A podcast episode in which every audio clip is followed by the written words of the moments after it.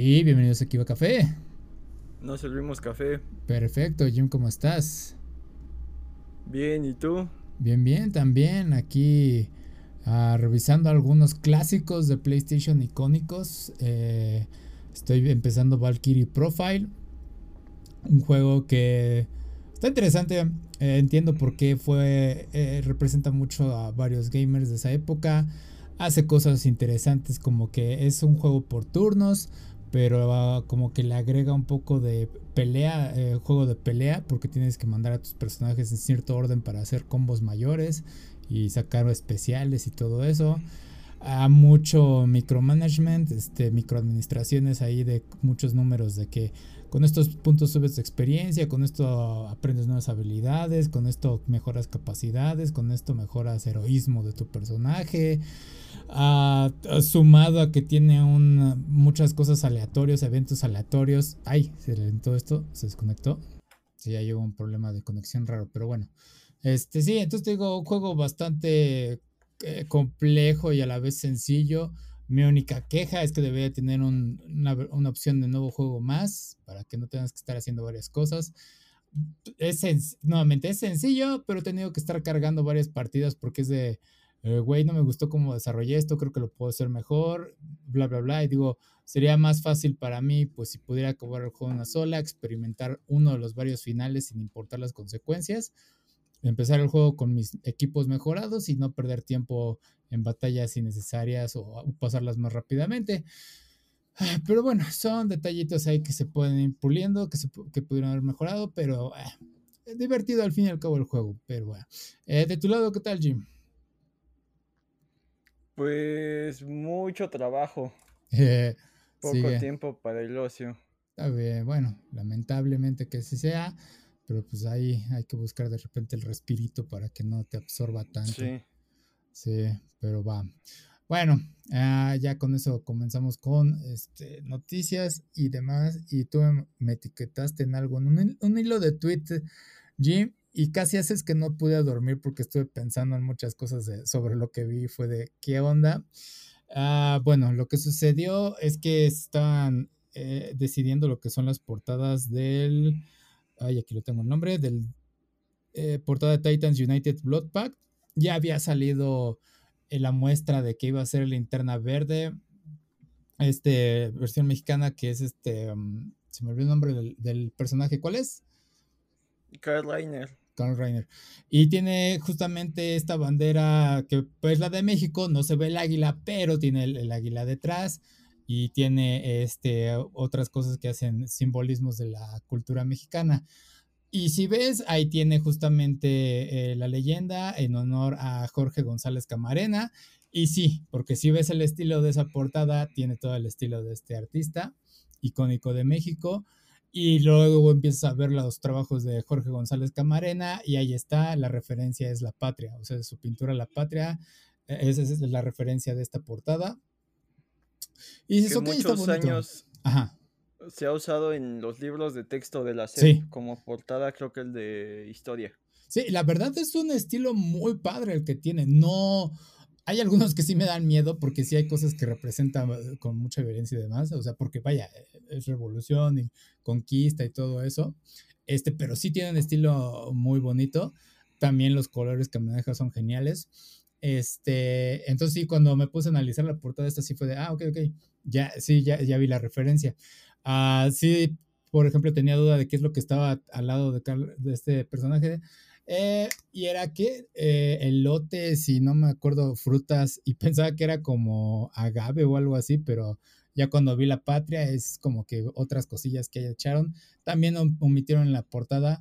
Eh, bueno, vaya, también es porque justamente todo lo que es Green Lantern, cuando usa el anillo, pues todo tiene la misma paleta de verde y difícilmente puedes diferenciar las cosas que pone el anillo, ¿no? Por todo lo que maneja, luz y colores. Pero bueno, el chiste es que estábamos muchos conforme con esa portada, se ve bonita, bla, bla.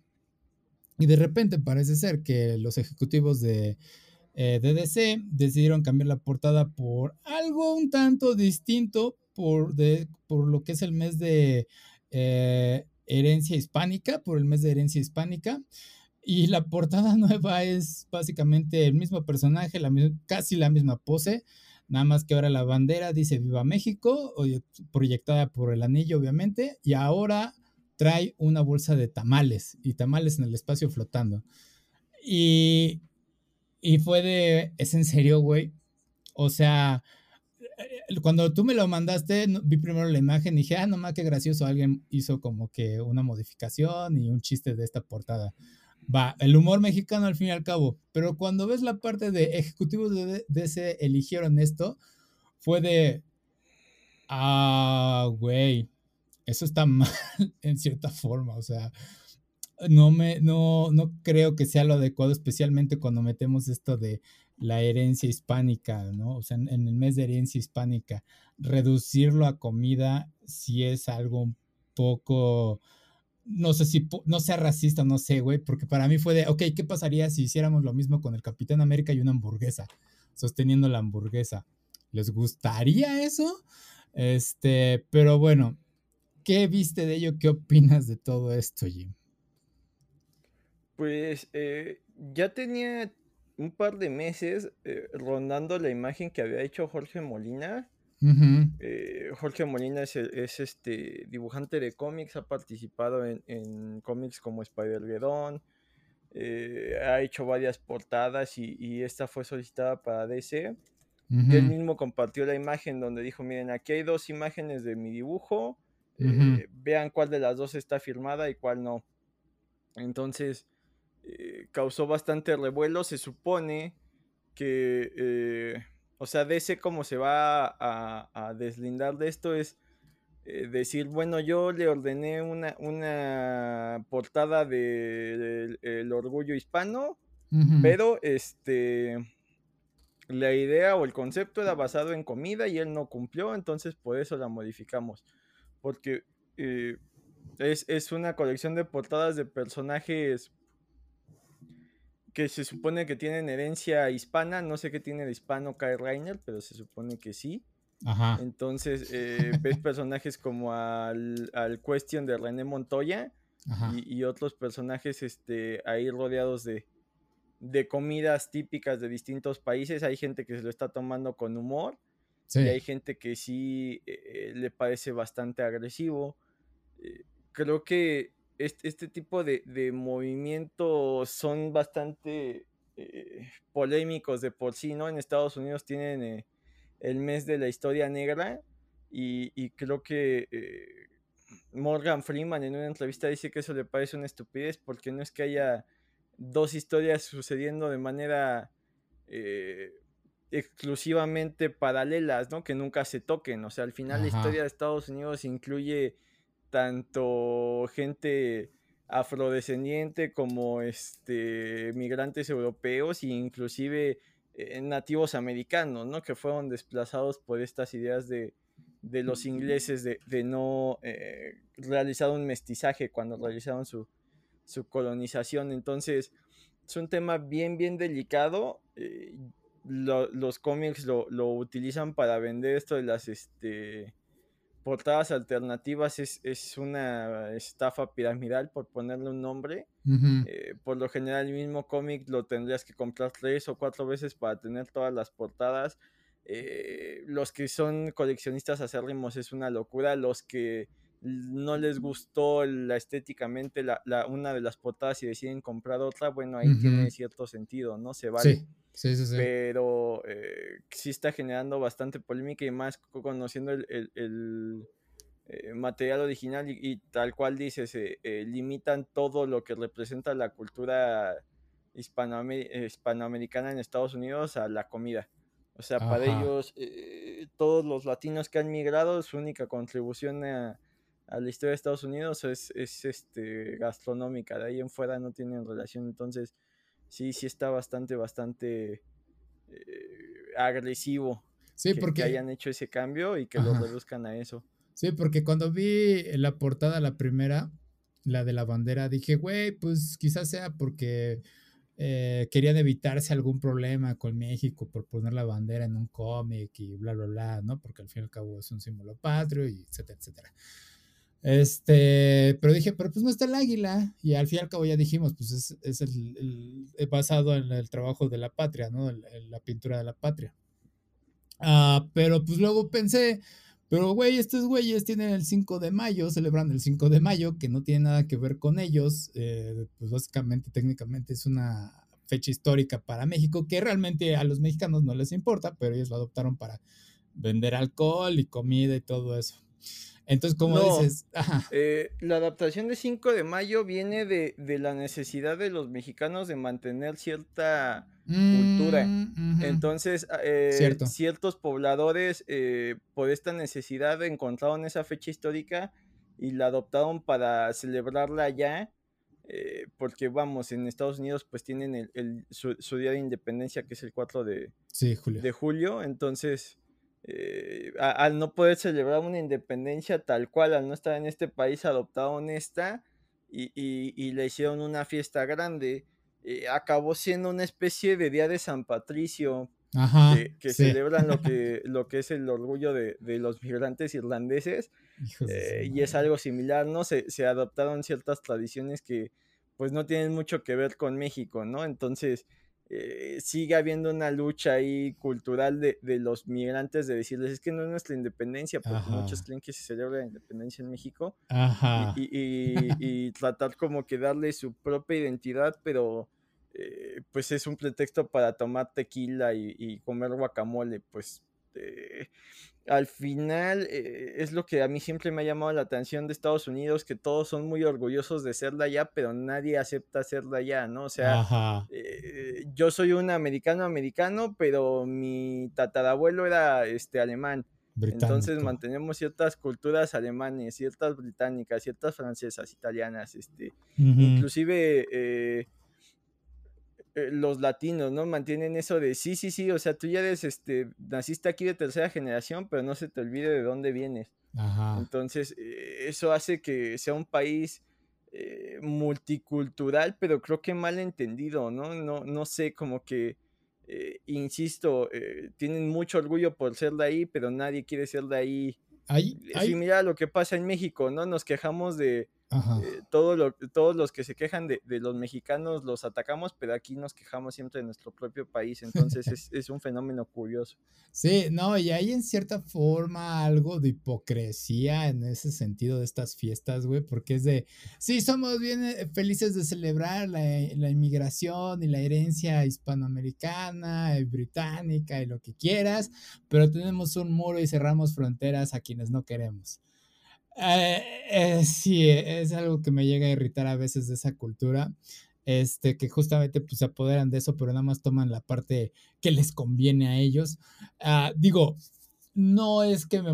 Y por otra parte, no me molesta que, por ejemplo, celebren el 5 de mayo, como dices, por parte de los inmigrantes, bla, bla.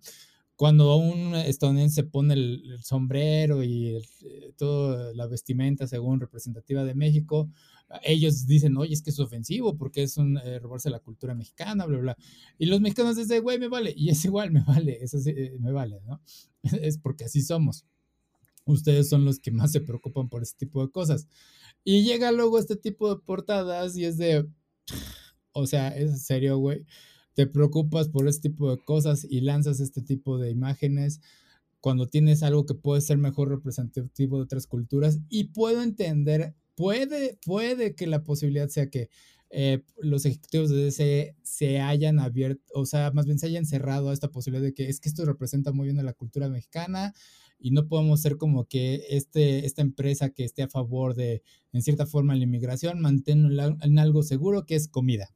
Porque celebramos el 5 de mayo y nos gusta mucho la comida mexicana que tenemos en Estados Unidos, porque hay un puesto famosísimo de tacos ahí este, en Nueva York que gana un chingo de dinero, este, pero bueno, Taco Bell y lo que quieras, ¿no?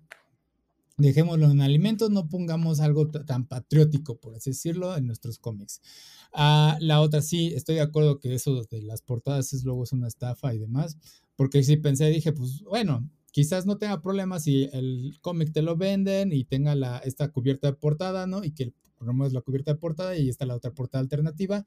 Está chido. Es algo que también luego se hace con este los Blu-rays y DVDs y demás, porque yo tengo el Blu-ray de Batman de Dark Knight y justamente está, creo que es una, ah, la portada normal y cuando remueves la, la, cubierta, están como que toda la imagen de, de, Joker, ¿no? Los jajas y todo grafiteado. Está, está, está coqueta.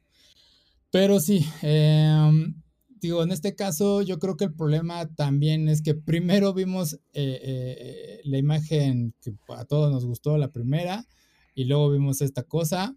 Y si hubiera sido primero la de los tamales, este, yo creo que no hubiera habido tantas broncas. Sí hubiera habido críticas, pero no tantas como ahorita, porque es como de cómo retrocediste tantos pasos y lo redujiste a algo tan minimalista, ¿no? Pero bueno, está, está extraña esta decisión. Eh, a ver qué dice DC. Yo creo que les va a valer. Al final del día no les va a importar. Eh, pero sí, la comunidad hispanoamericana va a ser como de qué chingados. ¿Algo más quieres añadir? No, y, y aparte va ligado a las recientes noticias de que supuestamente los fans de los fans, los ejecutivos de Discovery quieren quitar elementos de diversidad dentro de HBO. O sea, como que quitar todas muchas, muchas series o muchos personajes que representaban cierta diversidad, empezar a, deshacerlos.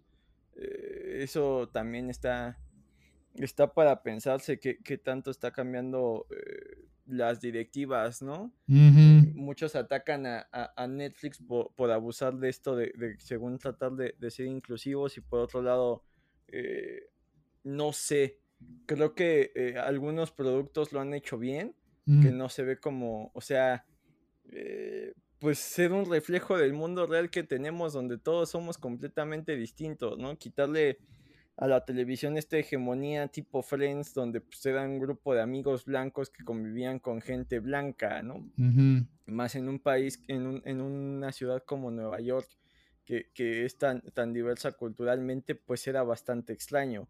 Entonces la idea pues es cada vez representar más el mundo real donde todos somos completamente distintos y creo que eh, pues eh, muchas series han encontrado el camino para hacerlo bien y lo han hecho tan bien que eh, nunca se trata de ay es que esta serie hizo inclusión sino que la serie es y ya y ves grandes actuaciones sin importarte la raza, el género, el color de la persona entonces por ahí eso es lo que se sigue buscando, pero pues hay muchos, muchos colores, ¿no? Desde los que eh, quieren hacerlo muy en tu cara para decir, mira cómo sí me estoy portando bien, desde los que dicen, no, yo no lo pienso hacer porque pues eh, me están forzando, lo cual encubre ahí un racismo muy latente, y los que lo hacen bien, en los cómics pasa igual eh, desde las quejas de que cambien de género o de color a ciertos personajes, hasta los que crean nuevos personajes que representan nuevas eh, formas de vivir y nadie se queja porque están bien hechos. Entonces es un fenómeno ahí bastante, bastante interesante. Sí, sí, pero pues va. Y nada más para cerrar, yo creo que eh, lo único que quizás pudieron haber hecho mejor en este arte es que en vez de Carl Reiner hubiera sido Jessica Cruz. al menos queda, y, este, y por la parte que es activista y sumado pues, a, la, referencia a la patria siendo mujeres, va, hubiera quedado más bonito. Pero bueno, las cosas como son, a ver qué, qué tal le funciona esto a DC. Hay muchas decisiones en Warner y todo lo relacionado con DC. Y eso de HBO se me hace sorprendente porque le estás quitando la parte de Discovery. Es, son decisiones muy estúpidas en estos tiempos. Pero va, ahora sí, pasando con otras cosas. Fue la Gamescom esta semana y hubo muchos anuncios, muchos videojuegos. Eh, algunos, pues hay proyectos interesantillos. La verdad se ve como que la nueva generación de juegos interesantes eh, se están separando mucho de los juegos gratuitos y todos estos este, móviles o que nada más quieren hacer microtransacciones. Eso me alegra. Eso está muy bien. Pero bueno, entre lo más llamativo y creo que a muchos les gustó fue el juego de High on Life, ah, que básicamente es, eh, dirigido por el creador de Rick and Morty. O sea, se ve luego, luego en el diseño de personajes, eh, los diálogos, todo, ¿no? Eh, se ve coqueto, se ve divertido. Es, me recordó mucho a mm, Borderlands, Nada más que los disparos son más lentos, o sea, si ves que te disparan los enemigos y los disparos los ves venir a un segundo antes, ¿no? Este, ¿Qué más este, va a tener ahí? Mm, mm, mm, ah, sí, la escritura, como digo, pues sí, es muy Rick and Morty. Luego, luego lo detectas. Y lo digo, lo, hago la referencia con Borderlands porque Borderlands también tenía una muy buena escritura, especialmente el 2. Tenía muchos chistes a lo largo del juego, conforme ibas jugando, te comunicaban algunos personajes. Había diálogos ahí inteligentes, así, referencias a otros juegos. Este Sobre cómo funciona ese mundo. Hay uno de que el, malo es básicamente un eh, CEO y te dice, güey, te voy a pagar tanto si te tiras del borde. Y es de, y sale la misión, aventarse del borde, ¿sí o no? Y si dices, no, pues, ah, eres un cobarde, lo sabía. Y es de, y si te tiras es de, ah, no lo puedo creer, lo hiciste, ten, te pago tu dinero. Vaya, que hay personas que hacen lo que sea por dinero. y, son diálogos medio inteligentillos. Pero en este caso, pues sí, eh, la escritura aquí es muy buena. Y sumado a esto, también se ve que hay una pantalla y se, se, ve cortos y al parecer va a haber como 20 cortos animados, más comerciales, más cuatro películas que van a estar licenciadas y entre esas películas va a estar la de Tammy y el T-Rex, lo cual es una elección muy extraña porque es una película no la he visto, pero vi las imágenes y es de esas películas de las noventas muy extrañas que hacen, queremos sacar algo ridículo, algo estúpido. Hay un T-Rex ahí, es, no sé si es animatronic, pero vaya, comedia extraña porque el T-Rex come personas y a la vez está esta chica hot. Algo muy bizarro, pero digno del creador. ¿Viste algo de ello, Jim? Pues eh, dice que, que, lo que busca emular en esta eh, pantalla de televisión es este la televisión interdimensional de Rick and Morty, que son esta serie de parodias de comerciales. Ajá. Entonces, eh, pues lo, lo, el éxito que han tenido con, con, Rick and Morty les ha dado la oportunidad de... Ajá. ¿Se cortó? De eh, generar nuevos contenidos. Por un lado tienes este, este videojuego de, uno de los creadores, por otro lado eh, supuestamente ya está en desarrollo este una película de community que por ahí mucha gente siente que la serie quedó inconclusa, que es de Dan Harmon, el otro creador de Rick and Morty. Entonces, eh, pues hay que ver qué tal, qué tan bien queda el saldo de estos dos con la nueva temporada de Rick and Morty. La anterior eh, generó más dudas que respuestas. Eh, se supone que, abre un arco ahí muy interesante de lo que puede llegar a ser eh, Rick and Morty con este universo que supone que ya no va a estar limitado por lo que Rick este, aspiraba. Y por otro lado, pues también es interesante verlos desarrollarse en, algo distinto. Luego estas duplas creativas cuando no tienen el contrapeso del otro autor eh, no suelen funcionar muy bien. Pero pues hay casos ahí aislados que, que, sí, ¿no? Tienes el caso de eh, Jordan Peele y, y, ay, y el otro que, tenía su programa de comedia en, Estados Unidos es muy, es muy famosa la, parodia donde es este Obama saludando gente. Mm, eh, y, tienen varios sketches emblemáticos y uno de ellos ahora está haciendo eh, cine de terror. Entonces, el cambio de género y que no tenga el contrapeso del otro eh, está, está curioso. Acá lo mismo, ¿no? ver cómo desarrolla esa misma locura que hay dentro de Rick and Morty ahora en un videojuego Ajá. Eh, sí llama la atención que tengas como seis horas de contenido adicional para que te sientes a ver cosas. Eh, más el hecho de que hayas tenido que, pagar las licencias para, tener esas películas dentro de tu. De, tu, juego.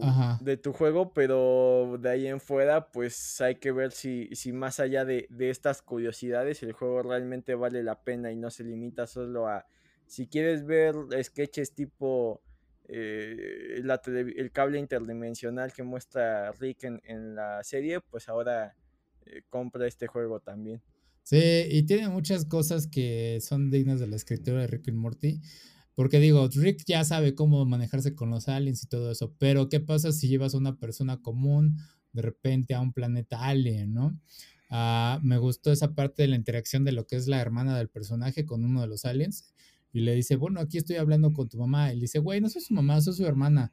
Le dice, ay, bueno, discúlpame, es que yo no sé cómo funciona la edad de tu especie. Y es de, sí, muchas veces asumimos que los aliens saben nuestras edades, qué es lo que es normal para nosotros y demás. Entonces, si lo a otra especie, es de, güey, yo no sé qué carajos eres. Y luego seguido de algo que rompe la cuarta pared, que es la, el niño que se topan, que lo empieza a insultar y todo eso, y le quieres disparar y la pistola, pues, como tiene vida, dice, güey, ¿le ibas a disparar a un niño? Y, dice, no manches, estás loco. Y el niño sigue insultando, bla, bla. Y, o sea, hasta que le disparas y dice, ah, me mataste, ah, ah, muero, ¿no? Y, este, y le dice, güey, bueno, lo lograste, ahí va nuestra clasificación, ¿eh? Entonces, este, pues sigamos. Y luego te topas con la mamá y la mamá te empieza a decir, sí, güey, bueno, pues mataste a mi hijo. Este, eh, se lo buscó, básicamente siempre le estaba diciendo flashback a todos. Eh, le advertí que eventualmente un locos degenerado le iba a disparar y pues ve, sucedió. Entonces sí, eh, la escritura es muy digna de Justin Roiland. Sí, la interacción con esta arma está coqueta, está constantemente hablando. Bueno, en este caso, pues, los primeros niveles obviamente va a estar hablando de todas sus habilidades y demás. Eh, está divertido. Cuando apunta en primera persona, las antenas también funcionan como, en cierta forma, para centrar la mira. Bueno, cuando enfocas la mira más bien, es cuando las antenas se centran. Y luego consigue el cuchillo. E-, ese se me hizo el más eh, eh, perturbante porque tiene muchos diálogos agresivos de que sí, vamos a matar gente y todo esto. Y me recordó mucho a, la sección de cuando Beth eh, le reclama a Rick sobre todo las cosas que le dio y no le dio, bla, Dice, güey, te di incluso una navaja y la navaja dice, ah, hola Beth, ¿quieres que sigamos apuñalando gente? Y es de, ah, what the fuck. entonces sí, este Está divertido el juego, muy colorido. Eso sí, los colores me gustó. Lo que muestran de la ciudad inicial se ve genial. Luego te muestran lo que son como que los barrios bajos y es de, ok, son, barrios bajos. O sea, realmente no hay algo innovador ahí. Este, pero sí, los enemigos, bueno, ahorita siguen siendo insectos. Eh, te recalcan algo por ahí en los comentarios de que busca todas las eh, opciones de diálogo. O sea, responde mal aunque la respuesta correcta sea obvia algo de que, ah, sí, yo soy el que viene a comprar las armas, este, te dice, no, no, soy yo, o vengo a lavar ropa y cosas así, usa esas opciones, al parecer va a ser permisivo para que pues puedas escuchar todo, ¿no? Y te puedas divertir y reír un rato. Entonces sí, High on Life se ve coquetón, se ve divertido, vamos a ver qué sale, y pues no sé si quieres añadir algo ahí, Jim. Pues hay que ver más que solo va a salir para este... PC, ¿no? Para Xbox y PC. Entonces hay que ver qué, qué, tan buen recibimiento tiene. Sí, sí, sí, Pues a ver qué tal. Pero va. Ah, y siguiendo con más anuncios de la Gamescom. Ah, salió Hideo Kojima a anunciar que va a tener en Spotify su propio podcast y se va a llamar Brain Structure. Y también va a estar Masahiro Sakurai, eh, pero él va a hacer su propio este, canal de YouTube y va a ser Masahiro Hiro Sakurai on Creating Games. Ambos van a venir en su idioma original, que es japonés, y también su, versión este, traducida. Digo, está bien. Ah, y vamos por partes, vamos con el podcast de Hideo Kojima. Obviamente, pues va a tener de invitado a Jeff Keighley. Básicamente es el güey que está dirigiendo siempre los Game Awards y es el fan más abierto de Hideo Kojima que tiene. Y es de, pues sí, obviamente voy a estar aquí hablando. Eh, el problema con Hideo Kojima es que el güey sobreexpone muchas cosas. Básicamente te va a decir, sí, güey, este, mira, las armas nucleares se crearon en este año y representaron un cambio en la guerra, porque bla, bla, bla, y empieza a expandirse y se vuelve algo pesado. Algo que ves en los videojuegos, en todos sus videojuegos. Y es de, ok, está coqueto experimentar en los videojuegos, pero cuando hablas con él es como que algo muy pesado, como que le da mucha... Eh, quiere que conozcas qué sintió él al ver ciertas cosas. Eh, va a estar interesante para conocer su, eh, procesamiento creativo, ¿ok? Eh, y también luego va a estar Masahiro Sakurai, como dije, él va a tener más introducción sobre pues, los juegos que él ha hecho, cómo desarrolla videojuegos. Ese sí va a ser más importante que aquellas personas interesadas en desarrollar videojuegos lo vean. Eh, pueden aprender algunas cosas. No es algo nuevo, hay muchos canales de YouTube que también se enfocan en analizar cómo funcionan los videojuegos, qué es lo que lo hacen divertidos, adictivos, eh, errores y demás. Ahí se pueden divertir viendo mucho estos videos. Eh, pero en el caso de Sakurai, digo, mi única queja es de es la persona que básicamente estaba conectado a una intravenosa mientras estaba trabajando terminando Smash Bros. No creo que sea lo más sano de seguir ejemplo, pero eh, una otra cosilla se van a aprender. ¿Viste algo de ello, Jim? Pues eh, creo que va a ser producido por Spotify, lo cual también ya es una locura. O sea, Ajá. Eh, anteriormente tenías como generadores de contenido a Televisa y TV Azteca, por ejemplo, aquí en, México, ¿no? Ajá. Y de ahí, eh, pues Televisa era el dueño de gran parte de la radio y demás, y no había realmente contenido generado, ¿no? En la radio se limitaban a, a, transmitir ya fuera noticias o, canciones, entonces eh, con el nacimiento de internet y demás, pues se ha generado una cantidad de productos impresionante, ¿no? Desde... Eh, youtubers que reaccionan a otros youtubers, eh, youtubers que crean contenido original, eh, reseñadores, eh, reality shows, etcétera, etcétera, etcétera. Y uno de esos formatos que ha crecido mucho es el, el, podcast, que pareciera algo relativamente nuevo, pero pues básicamente es lo que primero que ha existido en la humanidad, ¿no? Esta necesidad de conversar hay, hay, hay, ciertos podcasts que han mantenido ahí un perfil bastante bueno e inclusive de los que Spotify se ha ido adueñando, ¿no? Uno de ellos es el de Joe Rogan, que hizo ahí un trato de millones de dólares para ser exclusivo. Eh, gente de televisión ha migrado a este formato, eh, no tal cual, pero sí muy similar. Aquí en México ha causado mucha euforia a gente como Jordi Rosado, ¿no?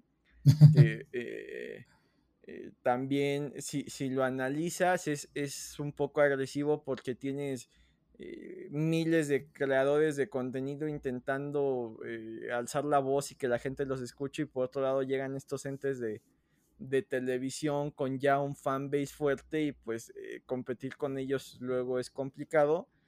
Pero las grandes industrias ya se han dado cuenta de, de que pues el, el, podcast está siendo muy solicitado. Por ahí eh, nos estábamos limitando a material audiovisual, mm. pero esta facilidad de escuchar algo mientras realizas cualquier tarea y no tener que tener tus, dos de tus sentidos, eh, eh, la vista y, el oído a algo, pues está curioso, ¿no? Por un lado tienes la necesidad de los cines 4K y que cada vez las sensaciones sean mayores y, y, lo que está funcionando es lo que te permita seguir con tu día a día, ¿no? Ya sea que lo uses para, para mientras manejas, cuando vas a correr, mientras estás haciendo algún trabajo monótono que no requiera mucho de tu atención. Entonces, está, está bastante interesante. Eh, creo que en España por ahí ya, ya había una em, de las empresas grandes de comunicaciones de allá que estaba empezando a, a producir podcast aquí en México. Eh, creo que TV Azteca por ahí estaba produciendo el, el del Capi Pérez, el de la Resolana. Mm. pero eh, empiezan los grandes medios a adentrarse, te digo, Spotify está creciendo enormemente, está produciendo contenido propio, eh, causó cierto revuelo el que hizo de Fausto, causó cierto revuelo el que hizo de Caso 63, entonces que ahora eh, busquen a Hideo Kojima, que en teoría sería para un público muy en específico, pues está, está bastante interesante. Y tal cual dices, pues se puede debrayar, pero pues ese es el lugar para hacerlo, ¿no? Eh, Ajá. Siempre está interesante escuchar la opinión de alguien más y qué mejor de alguien que ha desarrollado proyectos tan interesantes. Entonces, es, e, un experimento y aparte, eh, pues hasta cierto punto es uno de los grandes rockstars de, de la industria del videojuego, ¿no? Ya, ya no es... Eh, estudios eh, gigantes que generan este, algún contenido y, se vuelven héroes anónimos, ¿no? Por ahí eh, se recuerdan algunos, pero que las mismas compañías han agarrado de banderas para eh, no solo ser el aspecto creativo, sino también los frontmans para llamar la atención, ¿no? Como este Shigeru Miyamoto con todo lo que ha hecho con Nintendo.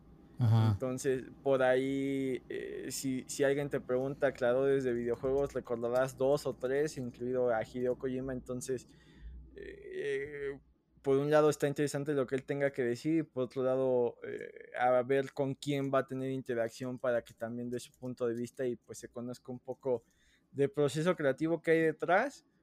y, de lo que implica hacer los videojuegos, porque al final es el, eh, trabajo soñado de los que desarrollan sistemas, ¿no? Es muy raro el, el que no haya eh, estudiado algo relativo a, sistemas, que no en, su, en algún momento haya pensado, bueno, si, si todo sale bien, igual y un día estoy desarrollando el próximo Legend of Zelda, ¿no? Ajá. No todos este, llegan allá, pero eh, pues sí es un poco conocer a estos rockstars con, con trabajos soñados. Sí, no, y aparte sumado con todos los proyectos de Spotify, sí los necesita porque ha habido cierta controversia con Joe Rogan, que era como que el más grande que tenían ahí, con contratos y demás. Entonces, sí, necesitan ahí tener secundarios, terciarios que puedan cubrir eso en caso de que algo salga mal. Y hablando de salir mal, pues también yo creo que alguien le tiene que decir a este Hideo Kojima de, o revisar, oye, ¿qué vas a decir, güey? ¿Qué, ¿Cuáles son tus ideas? Digo, en sus opiniones en los videojuegos no son mal, son bastante positivas la mayoría de ellas.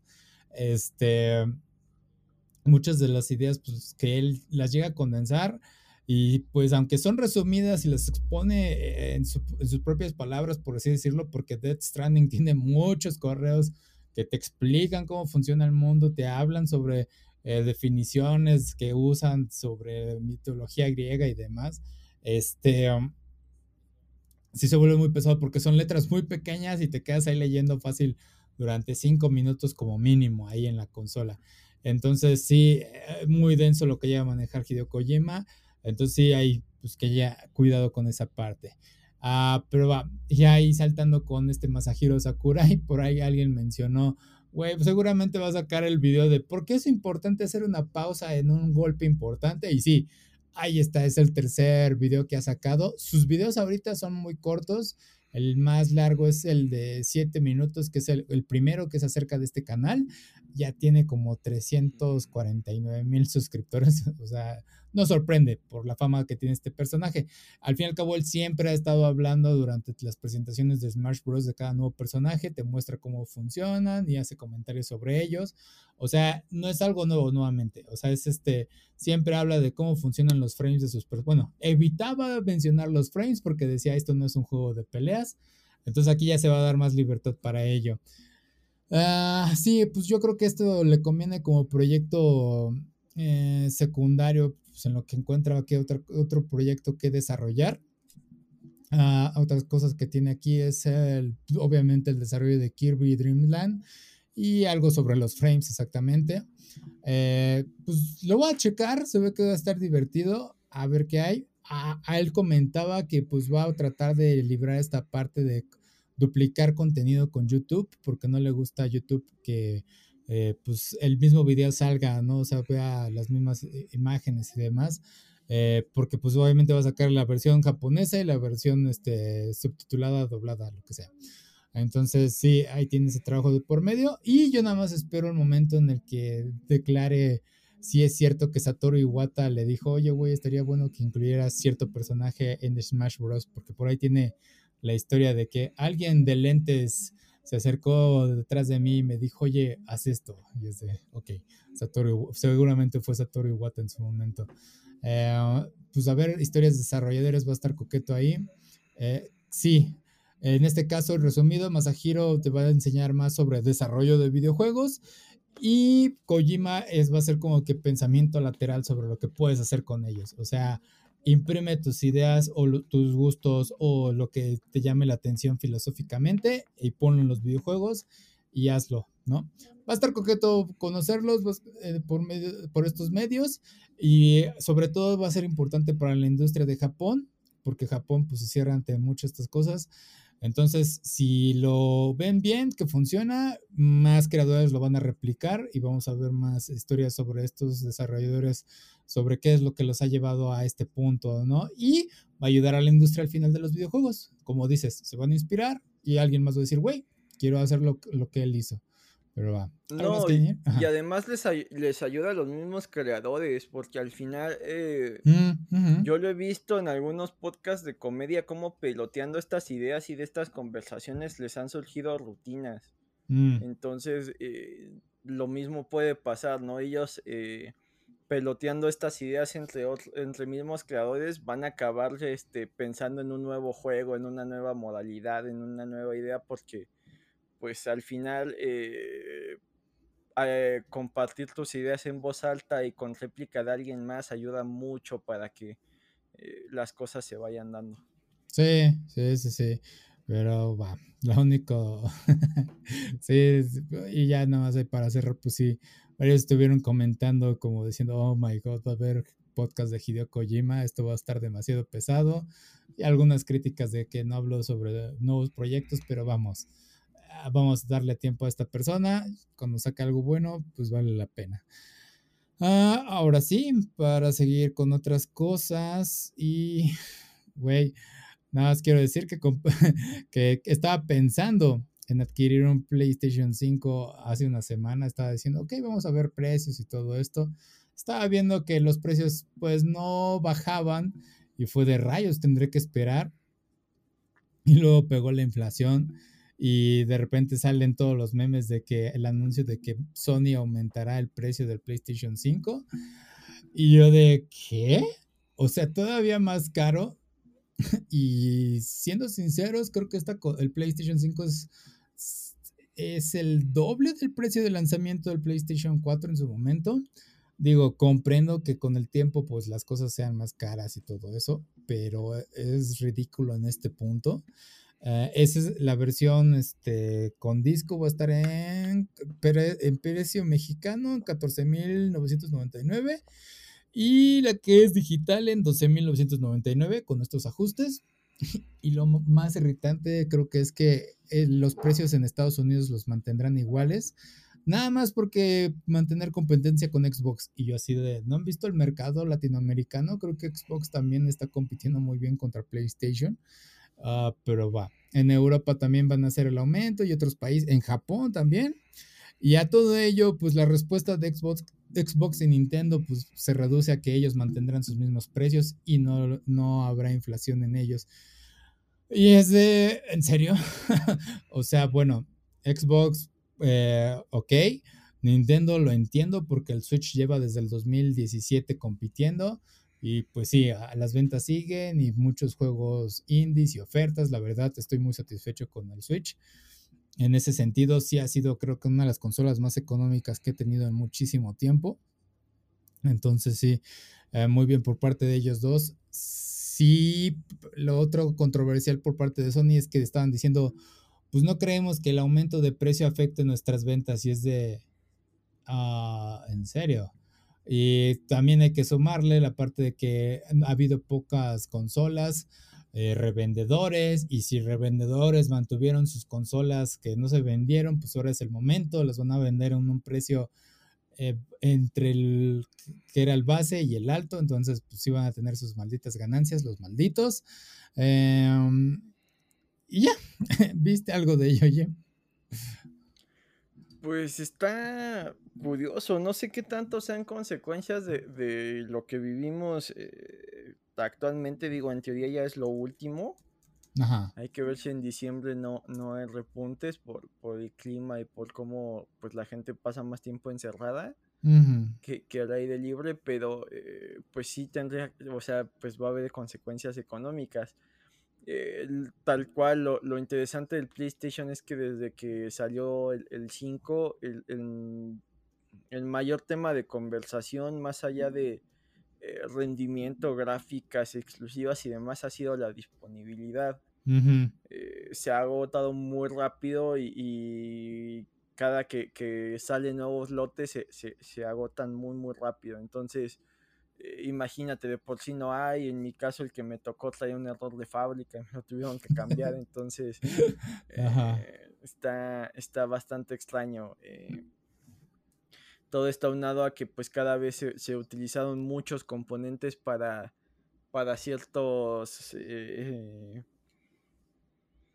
ciertos materiales para algunos componentes, ¿no? Componentes que también estaban presentes en, las tarjetas gráficas y que eh, pues fue un, es un mercado que está colapsando, ¿no? Por ahí eh, las criptomonedas alcanzaron eh, precios históricos y luego al no tener una regulación y a la gente pues únicamente está produciendo pero realmente no habiendo una demanda y que nadie las utilizaba para transacciones reales, pues empezó a colapsar el, precio, ¿no? Antes había gente que minaba eh, cosas como Ethereum, como cripto, como Bitcoin y llegó un momento en que pues si nadie las consume pues pues se devalúan, ¿no? No importa que haya tantas y nadie realmente las está comprando, no todo el mundo estaba vendiendo o todo el mundo estaba generando, entonces, eh, pues eso también aumentó en, los precios de los componentes electrónicos, entonces eh, se desató la locura.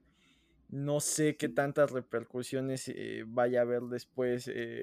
vamos, eso es, es, un artículo de lujo y no hay tanto problema. O sea, sí está eh, triste para los fans en Latinoamérica no poder comprar un PlayStation 5 por el aumento del precio, pero eh, hay que esperar porque también la canasta básica está subiendo y hay otros factores este, más preocupantes, ¿no? Pero eh, sí, tal cual dices, está curioso cómo Sony tiene segmentado su mercado y, no tiene problemas en afectar ventas en Latinoamérica, pero prefiere mantener precios en Estados Unidos, ¿no? Sí, sí, digo, y también eso sumado que sí PlayStation Plus estoy satisfecho con ello, eh, pero pues como también los ajustes de precio en Latinoamérica no son iguales, o sea, ellos siguen manejando los mismos precios de dólares aquí, este que que Nintendo, Nintendo al menos hace el ajuste a, pesos, también Xbox, o sea, siendo sincero, últimamente me está doliendo ser fan de PlayStation. o sea, sí es como de, es de las cosas menos importantes, pero sí es como de, güey, o sea, realmente esta consola la amaba desde pequeño, eh, la ha acompañado durante PSP, PS Vita, PlayStation 1, 2, 3, 4, pero ya con 5 es como de, ay, güey, si me estás arrancando un brazo. Este, digo, y sumado a que, como bien dices, las criptomonedas pues se cayeron y devaluaron y todo eso, también bajó el precio de todas las GPUs y es de, güey, ¿por qué subes tus precios si están bajando las GPUs? Ah, también se pide, bueno, esto es en parte de Estados Unidos, se está pidiendo que se desarrollen más procesadores porque había, eh, no había muchos de ellos debido a la pandemia y este, ahorita ya se están volviendo a levantar y es de, o sea, no entiendo cuál es ese problema, o sea, ¿por qué estás diciendo que quieres aumentar el precio? Xbox y Nintendo lo están solventando bastante bien. Eh, servicios o no, y recordemos que al final del día, pues las ganancias técnicamente no son por las consolas, ¿no?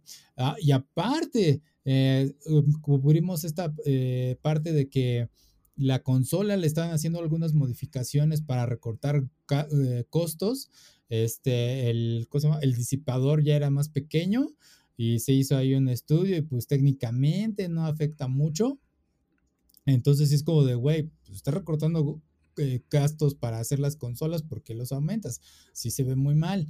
Eh, yo en mi caso pues sigo con la postura de en este punto de que pues bueno, si no baja la consola, pues me voy a esperar a que en el futuro saquen una versión Slim o si de plano pues ya hasta que baje el precio y sea algo más accesible.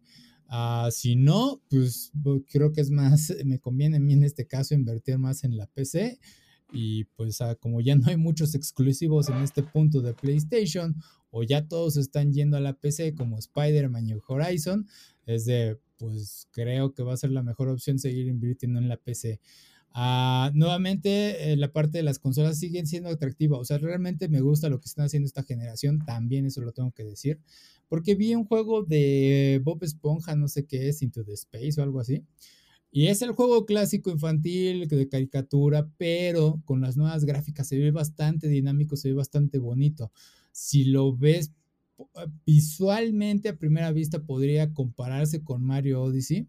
Obviamente ya en mecánicas y demás ya no. O sea, sí se ve medio tiesa en algunas partes. dame un segundo que, que tocan y no hay nadie. Ok, y ya volvimos. Sí, hay cosas que atender de repente en la puerta. disculpen, disculpen. No, no pasa nada. son cosas que suceden. Pero bueno, el chiste es que sí, la PlayStation subió demasiado de precio para mí. Ah, nada más manténganse a la espera, estén escaneando. Aparentemente Amazon todavía retiene el precio base. No ha aumentado mucho, según revisé hace rato. Este, pues ya saben, el clásico de que te agregan un extra. Ah, especialmente el problema creo que va a ser la versión con disco, porque recordemos que hace tiempo hablamos de que, pues, con esto de que ya están metiendo retrocompatibilidad digital y demás, pues dicen algunos desarrolladores de la consola que pues no es completamente imposible que sea retrocompatible con los discos. Esperemos que hagan esa actualización, no sé, estaría genial. O sea, la verdad, usar el PlayStation 5 para jugar juegos de PlayStation 3 valdría mucho la pena. Este, pero hasta ahorita eh, la guerra de consolas, si es que todavía existe en este sentido, eh, creo que ahora sí voy a tener que decir que me inclino por Xbox precisamente por la retrocompatibilidad y más sabiendo que puedes este, jugar juegos del Xbox original. Ah, tengo muchos que digo, güey, quiero volverlos a revisitar porque pues no quiero conectar la consola vieja y quiero eh, ver en Xbox. Incluso dicen que si el juego está rayado todavía los puede detectar y descargar y entonces eh, eso está genial, muy bien por Xbox en ese sentido. Pero bueno, en este caso me decepcionó Sony, pero eh, ¿qué se le va a hacer? Cosas que suceden, inflación y pues a seguir dándole las cosas menos importantes, pero bueno. Ah, ahora sí, Ah, ya para terminar con temas y demás. Ah, siguiendo con videojuegos y siguiendo con Nintendo. Aparentemente Nintendo se va a aliar con Danubo para evitar que sus juegos sean pirateados o más bien en este caso emulados.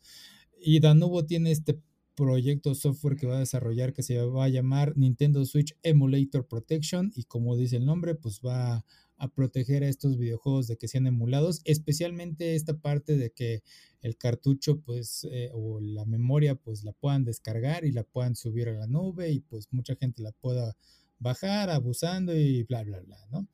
Ah, eh, ahora sí que pues es, comprensible, eh, es Nintendo, siento Nintendo. Ah, el problema pues va a ser ahora sí que hacer este archivo de juegos cuando Nintendo no los apoye, va a ser más complicado. Ok, eh, hay gente que está a favor, hay, hay personas que están en contra, comprensible nuevamente, o sea, estoy de los dos lados. Eh, el problema de que se alíe con Danubo es que Danubo tiene la fama de que cuando hace este tipo de cosas en Steam, eh, suele requerir que sus protecciones sean de que necesitas estar conectado a Internet o llega a instalar algunas cosas de más en tu PC que hace como que pese más eh, leer el juego o obstruye algunas funciones de tu, de tu PC. Entonces sí es como de, uh, ok, en serio. Ellos han negado muchas cosas, pero constantemente han sido probados lo contrario. Entonces, sí, uh, decisión interesante por parte de Nintendo. Eh, creo que podrían buscar apoyo de alguien más. Pero bueno, ¿viste algo de ello, Jim? Sí, eh, la empresa tiene mala fama no tanto por prohibir la piratería, tal cual dices, por cómo lo hace. Eh, probablemente eh, cuando compres el, juego original, ya sea en descarga o sea en físico, ha de traer una serie ahí de certificados y de llaves que continuamente se han de estarles encriptando para eh, ya sea enviarse a, la base de datos de, estos de Danubo y que diga, ah, bueno, si es la copia original, sigue jugando o, no te cierres o etcétera. Entonces, eh, pues sí, eso, eso genera procesamiento. Mm, ya hay muchas maneras de romper esos sellos y simular y demás. Entonces, eh, lo que comentaba Nintendo es que básicamente mucho de esto iba a servir como que los primeros meses en lo que lo, perdía el hype y ya si lograban craquearlo después pues ya no había tanta bronca, ya habían vendido lo que tenían que vender. Eh, hay queja de ciertos fans porque en teoría, hay muchos que los em, emulan de manera legal, ¿no? O sea, lo compran de... de en físico y luego logran como que craquearlo para pasarlo a su PC y emularlo en una máquina más poderosa que pues un mismo Switch y que alcance más velocidad y demás. Entonces, eh, Nintendo siempre ha sido, eh, o sea, no, no es de ahorita, desde siempre ha luchado mucho por la piratería. Eh, un claro ejemplo es pues el dilema que hubo con el Nintendo 64 y gracias a eso existe el PlayStation, ¿no? Como no quisieron migrar de cartucho a disco para evitar que los discos fueran pirateados. Eh, Sony no tenía, o sea, Final Fantasy no iba a caber y decidieron sacar su propia consola con discos. Entonces, es, es, comprensible. Al final, pues, si tienes un producto, no quieres que lo anden pirateando, pero eh, mientras estas prácticas no, no sacrifiquen el, el, desempeño de los juegos, pues es válido, ¿no? También no puedes este, dar un mal producto con el pretexto de que no quiere ser pirateado y Nintendo va a tener que poner eso en la balanza, ¿no? Que tanto eh, el Switch puede con, ambas eh, procesos y que tanto pues tengan que que acudir a otra modalidad para evitar ser, eh, pirateados, ¿no? Por lo general, muy en teoría lo que exponen que van a hacer es eh, evitar que se puedan copiar los archivos de los juegos y, y por ende, este, pues no se puedan este, desarrollar. Hay, maneras, o sea, por ejemplo, si tú bajas un producto de Oracle, mm. eh, pues te tienes que registrar, no importa si es para desarrollo, te registras y donde lo bajes lo tienes que instalar. Si tú copias en tu misma compu, eh, algo truena. Eh, no te deja instalarlo. O sea, como que por ahí guarda el registro de dónde se bajó. Entonces no es como de que yo lo copio a una USB y yo instálalo tú. Aunque sea uno gratuito. Ok. Entonces, eh, así hay muchas compañías que tienen ciertas medidas para decir, bueno, hay cierto material que, que, por ejemplo, regresando ahora, pues a mí me conviene que un desarrollador esté eh, haciendo consultas a una base en Oracle y, cruce este software gratis porque yo sé que la compañía está pagando una base de datos de Oracle y eso ya implica pues mucho más dinero que nada más un este un, ambiente como para hacer ciertas consultillas. Entonces pues son pros y contras. Entonces hay que ver qué tanto le conviene a, a, a Nintendo sacrificar unas cosas por otras y al final eh, pues es, un todo, ¿no? Eh, si pierdes este, quienes jueguen tu juego por hacerlo original, pero también puedes perder quienes compraron la playera, la pluma y demás. O sea, eh, si la, la, difusión a veces ayuda a que vendas productos satélite, pero no sé qué tanto Nintendo prefiera perder eso y seguir vendiendo el producto original. Sí. porque a lo mejor hay gente que emula los juegos de Pokémon y no te los compra originales, pero sí tiene original el peluche de Pikachu, por ejemplo. O, el videojuego te lo compra emulado, pero las tarjetas del TCG son originales. Sí, sí, más que, eh, como siempre decimos, Pokémon, la franquicia más grande del mundo, tiene múltiples cosas que está vendiendo afuera del videojuego.